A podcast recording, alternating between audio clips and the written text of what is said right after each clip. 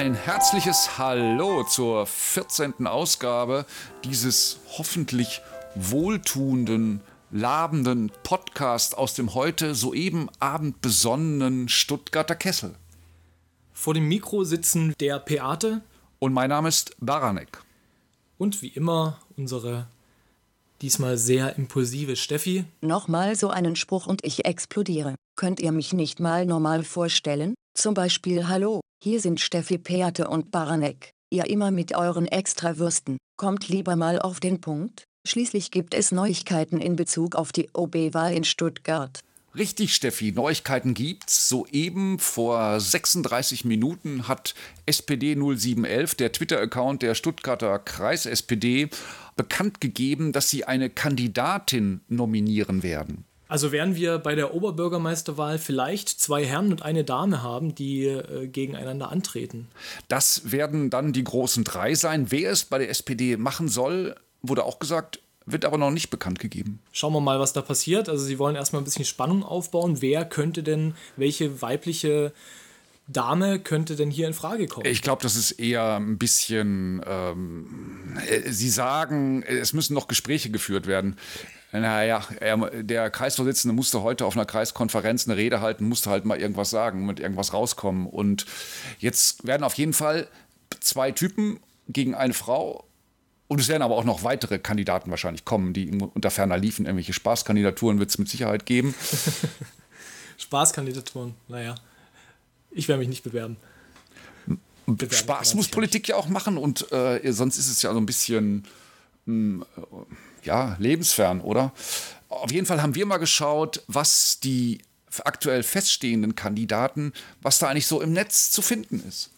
Und da findet man so einiges oder eben auch mal weniger. Bei Herrn Fritz Kuhn, den äh, ersten Kandidaten, den wir ja schon vorgestellt hatten, äh, gibt es eine Website von ihm.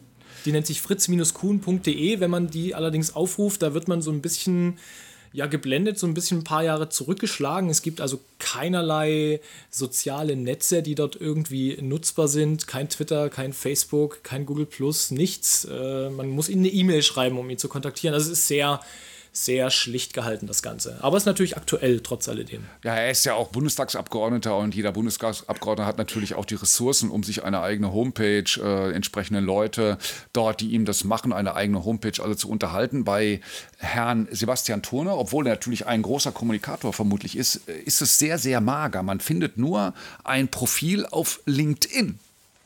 Allerdings hat man noch ein Video von ihm, oder beziehungsweise haben wir ein Video von ihm gefunden. Und zwar ist das Video von 2010 aus Berlin. Dirk, was war da los? Äh, ich glaube, eine, eine, eine Art Konferenz Falling Walls, auf der eine Organisation, ähm, die sich äh, mit politisch-gesellschaftlichen Auswirkungen ähm, beschäftigt. Und ähm, dort hat er eine Eröffnungsrede gehalten, die wir mal kurz reinhören können, um mal ja, die Stimme zu hören. Today, guests from all continents and 75 nations are joining us. We are honored and happy, both honored and happy, to have all of you with us today. We are honored because you will share a day of your life with us. And we are happy because you are willing to participate in a scientific experiment. Jetzt wisst ihr also, wie Sebastian Turner sich so anhört, wenn er eine Rede hält. So sehr dynamisch spricht er nicht, aber er ist auf jeden Fall witzig. So ein paar lustige Sachen hat er schon gesagt in seiner Rede. Er ist ein zwiespältiger Typ. In einem Interview auf der Kreis-CDU-Homepage gibt es ein Interview mit ihm und dort sagt er ganz klar, er bekennt sich zu den christlichen Werten und wichtigen Positionen der CDU. Für mich nicht wählbar. Ja, er ist äh, ja keiner Partei angehörig, aber für dich nicht wählbar. Findest du diese Aussage einfach Ich finde, diese Aussage äh, ist, äh, was sind denn äh, christliche Werte? Also ist das jetzt irgendwie, äh, geht es da um Erziehung, äh, äh, Ehe? Äh, also sowas verbinde ich mal mit äh, christlichen Werten. Also das ist so für mich... nicht mehr zeitgemäß, meinst du? Ja, ich, ich, so ein ausdrückliches Bekenntnis dazu finde ich irgendwie. Stell dir mal vor, ein Politiker würde sich zu islamischen Werten bekennen. Das sind ja tolle Neuigkeiten, aber lasst uns da jetzt mal keine politisch-gesellschaftliche Diskussion führen. Einfach mal ein bisschen Sound of the City hören und entspannen.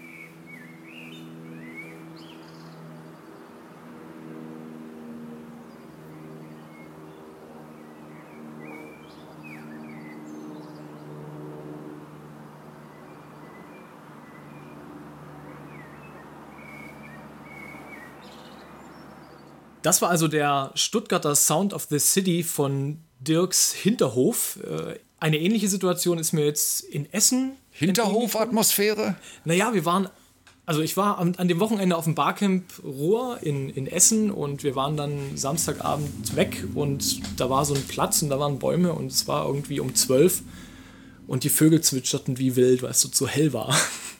Ach so, in der Stadt war es so hell. Ja. Und deswegen diese Ist nicht das Ruhrgebiet eine einzige dustere, abgewrackte Zone? Also wenn man so die letzten ähm, Nachrichten hört äh, aus dem Ruhrgebiet, da denkt man eher, da geht die Welt bald unter. Da ist Apokalypse Now angesagt. Ja, brennen Brücken ab und ja, so. Ja, da ist nur noch Ruinen oder so. Nee, so schlimm ist es nicht. Vor allen Dingen äh, ist überhaupt nicht dunkel und depressiv, was ich dieses Wochenende erlebt habe, nämlich das Barcamp Ruhr, nämlich genau das Gegenteil. Äh, meiner Meinung nach eins der besten Barcamps, die es in Deutschland gibt und eigentlich auch ein fester Platz in meinem Kalender. Und sind da jetzt nur Leute aus dem Pott äh, oder aus ganz Deutschland? Ich meine, du, wie sieht es da aus? Also wie ist das so bunt gemischt? Ist das so das, der lebendige Pott? Ja, das ist echt ein lebendiger Pott. Also da kommen die Leute aus allen Ecken und Kanten her. Äh, aus München, aus Berlin, aus Dresden, aus Hamburg, aus Stuttgart, überall her. Äh, das heißt, die Außenstehenden müssen jetzt sozusagen das Ruhrgebiet äh, noch äh, beleben oder äh, nee, das ist jetzt zu fies gesagt, das ist, oder? Das ist jetzt echt zu fies gesagt. Nee, aber das Barcamp, also Barcamp Ruhr, vielleicht für die, die nicht wissen, was ein Barcamp ist, Dirk. Das glaube ich, müssen wir das jetzt wirklich noch erklären? Nee. Das, das sollen die Sucht googlen. mal, sucht mal nach ja, Barcamp ich komm, jetzt, auch, jetzt gut ist. Also, was hast du denn für Sessions aufmerksam verfolgt? Ja, also ich habe dieses Mal selber keine Session gehalten. Ähm, es gab viele technische Sessions wieder, aber es gab ein paar interessante Sessions. Eine, die war samstags und sonntags. Das war eine Session zum Thema Teammotivation und Teambuilding. Die fand ich sehr interessant. Die war hat ein interessantes Thema angesprochen, war am Anfang ein bisschen theoretisch und ein bisschen irgendwie Friede, Freude, Eierkuchen, aber später wurde es dann schon recht konkret und auch wirklich äh, sehr inspirativ, muss man so sagen. Teambuilding, was soll ich jetzt, also ich meine, sind das jetzt Methoden, um sich alle heiti-teiti kennenzulernen, um Konflikte zu lösen, um ja, Konflikte zu erkennen, äh, Feedback und Input und so weiter zu organisieren, also so, einfach so Techniken. Was würdest du jetzt als sag mal, wenn jetzt das Team total down ist und, und depressiv und alle streiten sich, wie, wie würdest du das jetzt angehen, nachdem du diese Session gehört hast? Da sollte man natürlich aufs Barcamp gehen, um selber aufs Barcamp gehen und sowas zu hören. Ja, also es gab dann so wirklich interessante Gespräche, wo wir dann gesagt haben, okay, was sind so Ansatzpunkte? Grundsätzlich sollte man natürlich erstmal bei sich selber anfangen, wenn man jetzt der Teamleiter ist, um sich darüber Sorgen zu machen oder darüber Gedanken zu machen, warum es überhaupt so weit gekommen ist, was hat man für Fehler gemacht, weil schlussendlich resultiert es ja daraus oder was sind die Probleme auf Seite des Kunden? Gibt es irgendwie, ne? also es gibt unterschiedlichste Ansätze, das jetzt hier zu diskutieren, das würde, glaube ich, eine Stunde gehen. Ähm, aber es war auf jeden Fall, hat viele interessante Punkte genannt. Das kann ich ja nochmal verlinken. Die Session gibt es, glaube ich, auch, Folien gibt es keine, aber ich denke mal, gibt es einige Blogartikel, die das ein bisschen intensiver auffassen. Das können wir ja verlinken. Und äh, ähm, klar, Barcamp ist ja immer nicht nur, sind ja nicht nur Sessions, sondern man äh, trifft sich, man unterhält sich, man tauscht Tratsch und Klatsch aus. Wie sieht es so damit aus? Also was, wie war so die Atmosphäre auf dem, auf dem Barcamp? Also das Barcamp Rohr ist von der Atmosphäre halt wirklich einmalig. Das findet oder das liegt grundsätzlich natürlich A an den Leuten, die da sind, aber B natürlich auch an der Location. Äh, das ist das Unperfekthaus in Essen kann man auch mal suchen, ist einfach ein Konzept, das super geil funktioniert und maximale Flexibilität bietet, sowohl den Veranstaltern auch als den Besuchern. Also man muss sich vorstellen, das ist ein Haus, wo man reingeht und man bezahlt entweder 5 Euro für eine komplette Getränke, Flatrate, also alkoholfreie Getränke und Kaffee, oder man bezahlt knapp 30 Euro und dann kann man den ganzen Tag da auch essen und das Gebäude ist total anarchistisch aufgebaut. Es gibt äh, bunte Wände, es gibt äh, Künstler an allen Ecken und Kanten, es gibt Konferenzräume, es gibt natürlich einen Essensbereich, es gibt Schlaf, äh, Couch, äh, überall rumstehen, es gibt eine Tischtennisplatte und also das ist wirklich so ein, also man kann das gar nicht wiedergeben, man muss da mal gewesen sein. Und das äh, ist einfach so inspirierend und das merkt man auch, das überträgt sich auf die Leute und das Wetter ist immer geil und wir sitzen dann oben auf der Dachterrasse und da finden natürlich sehr, sehr viele Gespräche abseits der Sessions statt. Und das ist eigentlich natürlich auch eigentlich mit meistens der wichtigere Punkt oder für mich wichtigere Punkt und Aspekt, um eben auf das Barcamp Pro zu gehen, weil man die Gespräche, die man dort führt, führt man auf wenigen Barcamps in der Intensität und Häufigkeit. Wenn sich jetzt alle fragen, warum war eigentlich Baranek eigentlich auf dem Barcamp Ruhr, dann muss ich leider sagen, dass ich keine Karte bekommen hatte, habe. Ich hätte dann, allerdings muss ich fairerweise auch sagen, noch eine bekommen, fast anderthalb Wochen vorher, aber da war dann terminlich das schon alles irgendwie mit Besuch und so weiter eingetütet. Also, aber das klingt alles sehr gut und ich glaube, beim nächsten Mal würde ich auch gerne da mal eine schöne Session halten. Ich habe schon eine Idee, die ich aber auch noch nicht richtig ausformuliert hatte. Und Barcamp ohne eine selber eine Session vorzubereiten, finde ich ähm, nicht so ganz äh, in Ordnung. Also ich möchte schon immer gerne auch ein bisschen was raushauen, was da ist. An der Stelle nochmal vielen Dank an den Organisator Hirnrinde, Ed Hirnrinde.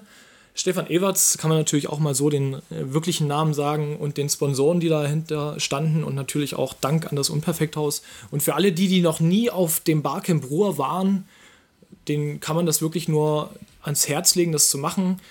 Das gehört nämlich auch dazu, diese Veranstaltung, bei der man war, Barcamps entsprechend zu promoten, weil es ist ein Event, das aus der Community heraus lebt und das muss man natürlich auch fördern. Der Brief der Woche. Es kam mit der Post. Es kam kein Brief, es kam eine Styroporbox. Was war da drin in der Styroporbox? Die hieß, die heißt Tasty Box und ähm, das ist ein Service, der wurde mir, ja, die Leute haben angerufen und haben gesagt, ob ich nicht mal sowas ausprobieren will. Das ist eigentlich eine Idee, dass man einmal im Monat eine Box kriegt mit Rezept und Lebensmitteln da drin, dass man also dieses Rezept umsetzen kann. Kostet dann 19,95, wenn ich richtig informiert bin. Und kam mit so einem, deswegen kam es auch in der äh, Styroporbox, weil es natürlich, weil auch Fleisch dabei war, musste gekühlt werden, auch die Lebensmittel. Es kam dann mit so einem Bringdienst, was äh, telefonisch vorher abgekaspert wurde, wann genau die kommen und was man auch da ist. Und ähm, äh, ja, ich finde das eigentlich ganz nett. Hab, wir haben es gemacht. Es war also eine Art Schweinebraten, mediterraner Schweinebraten haben wir dann daraus gezaubert. Es war alles drin, was du brauchtest. Alle Zutaten, die du brauchtest. Also Öl, Gewürze, Ge Kräuter, okay. ähm, gut, Salz und Pfeffer war jetzt nicht dabei, aber die Kräuter, äh, die ganzen, das Gemüse, die Kartoffeln, das Fleisch, Wein war dabei und auch der Nachtisch, den habe ich jetzt nicht umgesetzt, aber wir haben es einfach mal gemacht und es war super Fleisch natürlich aus äh, schwäbisch-hallisches Landschwein, bester Qualität. Also schon äh, ganz interessant, um vielleicht auch mal Sachen kennenzulernen, wenn man sich nicht so dafür interessiert, äh, also nicht so hinterher ist, Informationen zu jagen, was jetzt äh, Food angeht oder Essen oder Kochen. Kann man nicht einfach das mal bestellen, sagt man, komm, einmal im Monat kommt so eine Box und äh, lernt mal was Neues kennen. Das finde ich eigentlich gar nicht schlecht. Ja, das ist ja das Konzept, was die hier verfolgen. Das haben ja schon andere vorgemacht. Ich finde es übrigens lustig, dass die Website von denen foodiesquare.de heißt. Also ne, Foursquare, Foodie Square, mal wieder. Sieht auch ganz nett aus, ist nett aufgemacht. Ich glaube, man könnte noch ein bisschen was rauskitzeln, aber so schon ganz ansprechend. Aber das gibt es ja irgendwie schon, also für die Frauen, ich glaube mittlerweile gibt es auch für Männer, gibt es ja auch diese Glossy-Box, wo dann einmal im Monat derjenige Kosmetik nach Hause geschickt bekommt, Lippenstifte oder auch Bücher. Für Bücher gibt es sowas auch mittlerweile. Socken. Ja, Socken. Also äh, ich finde das ein, ein, ein, gängiges Modell. Warum soll man kein, kein Socken-Abo machen? Warum soll man kein einmal im Monat Essen-Kochen-Abo machen? Ja, also wo man sich einfach keine Sorgen darüber machen muss, was man so bekommt, weil man hat gute Erfahrungen damit gemacht, man ist damit immer zufrieden gewesen das scheint zu funktionieren. Die Information, die nie Mensch interessiert. Bei dem Artikel Die Fertigung von Peniswärmern liegt in Frauenhand stimmten bei der Frage von Welt Online Würden Sie auch einen Peniswärmer tragen? 68% für Nein, und 32% für Ja. Das war die Ausgabe 1.14 des Podcasts aus dem Stuttgarter Kessel von Peate, Baronek und mir, der Piratin Steffi. Schließlich muss man sich nach so einem arschgeilen Wahlsieg auch mal outen dürfen. Ich hoffe euch hat es heute gefallen und Grüße an die übrigen 14 Bundesländer. Euch werden wir auch noch entern.